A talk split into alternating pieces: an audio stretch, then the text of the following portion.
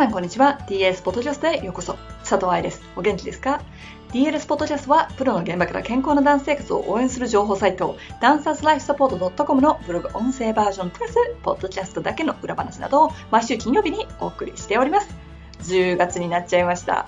9月来日セミナーの様々な街でお会いした皆さん、楽しい時間をどうもありがとうございました。すでにメルボルンに戻ってきているはずの10月ですが、帰国後はね、バタバタしていることが多いので、このポッドキャストまでは先にレコーディングしたものをお届けしております。今月はどんなテーマでお送りしようかなと思ってたんですが、最近怪我の記事を結構ね、新しく書いているので、ダンサーの怪我についてお話ししていければいいなと思います。今日のピックアップは全員が必ず成長するという記事。この記事に書くにあたってインスパイアされた元記事、サッカーの記事ですが、ぜひ皆さんも読んでみてください。リンクは記事に貼ってありますが、バレーでなくても世界を目指す、体を使う、そして怪我のリスクがあるというところでは、サッカーもバレーもかなり似ていると思います。では、本文です。全員が必ず成長する。ダンサーの怪我。ほんのこの前まで Facebook で10日間だけだけど特設グループをやっていたので1週間ちょっとはかなりの時間を Facebook 内で過ごしていました。そこで流れてきた記事で、オシムの言葉で、通した日本人医師、最先端のスポーツ医学に触れた衝撃というものがありました。最先端のスポーツ医学という言葉に惹かれて早速クリック。だからさ、SNS にいるとちょっとのチェックって言ってたものが1、2時間になってしまうんですよね。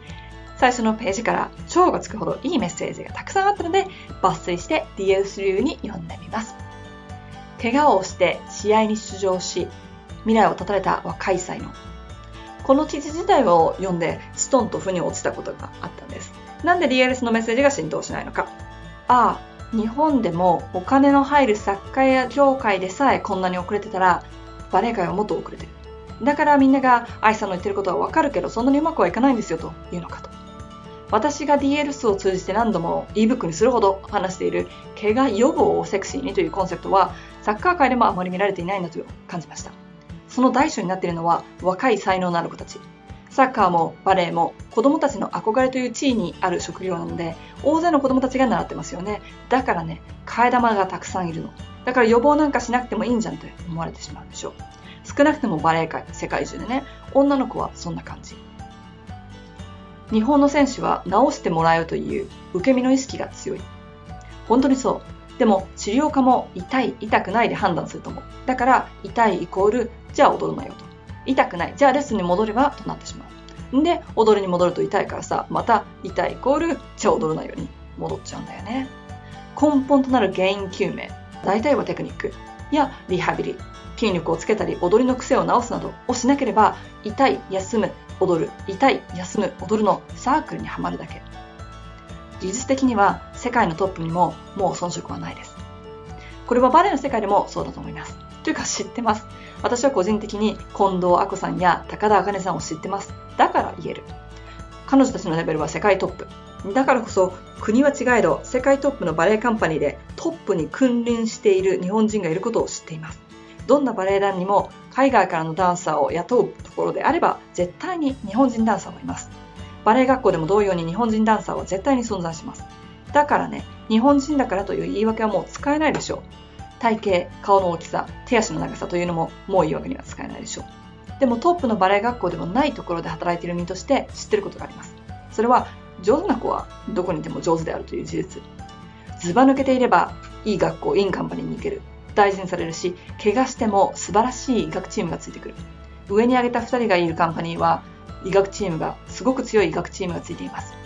彼らが怪我しないラッキーな人たちなのではない。治す人がしっかりとしている。たまたま才能のある子がいて、たまたま成長するのではなく、全員が必ず成長する。ここ、ここが私の願いです。上に書いたように、ずば抜けちゃってたらいいのよ。だけどそうでない子たち、DLS 内では俗に言う19歳の愛ちゃんがたくさんいます。夢があり、そこそこ踊れて、将来もしかしたらな子たち。その子たちをたまたまカンパニーに入れるんじゃなくて、コンスタントにカンパニーレベルに持っていけたら素晴らしいんじゃないかなって。別にカンパニーじゃなくてもいいんだけどね。楽しく踊り続ける。次の世代を指導する。バレエで培った感覚を使って他の分野で花咲く。これでも全然 OK。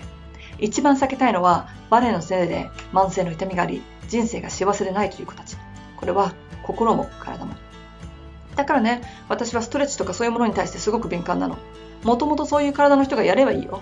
だけどそうじゃない子たち、つまり99%以上の子たちは、そういった非科学的なストレッチが原因で怪我をする。努力すればするほど怪我をする。そして自分に自信をなくし、バレエにも向いてないんだって若い時の挫折を感じる。そんなの悲しくない？そしてその怪我を治す人はいない。情報をシェアする大きな目的は怪我の予防と減少。この言葉はドクターたちの姿勢が全く違っていた。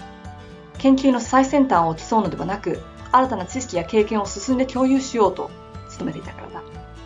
情報をシェアする大きな目的は、怪我の予防と減少だった。という文章の一部です。目新しいものに飛びつくのはやめてほしいと思うんだよね。なんとかダイエットとかなんとか柔軟とか。この前、5本指タイツをはじめ、ちゃんと分かってないと怪我やテクニックを妨げるアイテムを売ってる人とお話ししました。そしたら、ニーズがあるから作っているという話でした。ニーズがあるというのをどうやってチェックしたのか私には分かりませんが、確かに消費者、つまり選手やダンサーのレベルが上がらないと、変なアイテム、シューズ、セミナーは増えるでしょう。シューフィッターさんが DLS のセミナーに参加してくれて、知らないことだらけでしたと教えてくれたことがあります。消費者は知らない。売ってる人も知らない。怪我をするのはダンサー。自分を守るものはやっぱり知識。ハッピーダンシングを目指すために。メジャースポーツでも大変なことはバレエではもっと大変です。でも D レースのネットワークはそれが毎年少しずつ変わってると信じたい。ブログを読んで怪我に対する考え方が変わった子。セミナーに参加して自分に自信が持てるようになった子。この前の春のセミナーで14、15歳の子たちがこのような感想をくれました。14、15歳だよ。こうやって次世代のダンサーたちが考え方を変えてくれたら私はこれ以上嬉しいことがありません。今では毎年恒例の冬季バレエ講習会ですが2015年が初だったのね。最初の講習会に出てくれた子たちの中には勉強熱心なバレエ教師になった子もいるし大学院でバレエの動きを研究している子もいるしもちろんプロになって踊ってる子もいる全員いろいろな意味で成功者だと私は思う冒頭でもお話ししたグループ、まあ、特設だからね Facebook グループ消さなきゃいけないんだけれどその中の温かいこと。600人近くの人たちが参加してくれたんだけどコメント欄ではお互いの写真に笑い合ったりコメントし合ったりいいねやハートが飛び交ったり。オンラインのグループって顔が見えないからひどいこと書く人がいるじゃない時々。YouTube のコメント欄や2チャンネルとかもそうだよね。だけどね DLS のグループはとっても素敵だった。タジオ内での敵対心や先生の悪口なんていうのがなくただみんなでターンアウトマニアってやってるだけ。すごく素敵じゃないですか。そんなハッピーダンシングを増やすことそれが DLS を通じた私のミッションなんですよ。DLS をフォローしたりシェアしたり本を買ってくださってる皆さん。皆さん一人一人がハッピーダンシングを増やしている張本人なんです。19歳の愛ちゃんを代表して感謝いたします。いかがでしたか？長い間すごい量のダンサーと仕事をしているとバレエダンサーを目指すのはサバイバルだと分かります。つまり踊れなければダンサーと言えないのだから踊り続ける必要性があるのね。だからこそ私は私の管轄下にいるっていうか言い方は変かもしれないけれども私の見ているダンサーたち全員を上達させてできる限り安全に踊り続けられるようにサポートしていきたいと思っています。ということで今週のポッドキャストはここまで。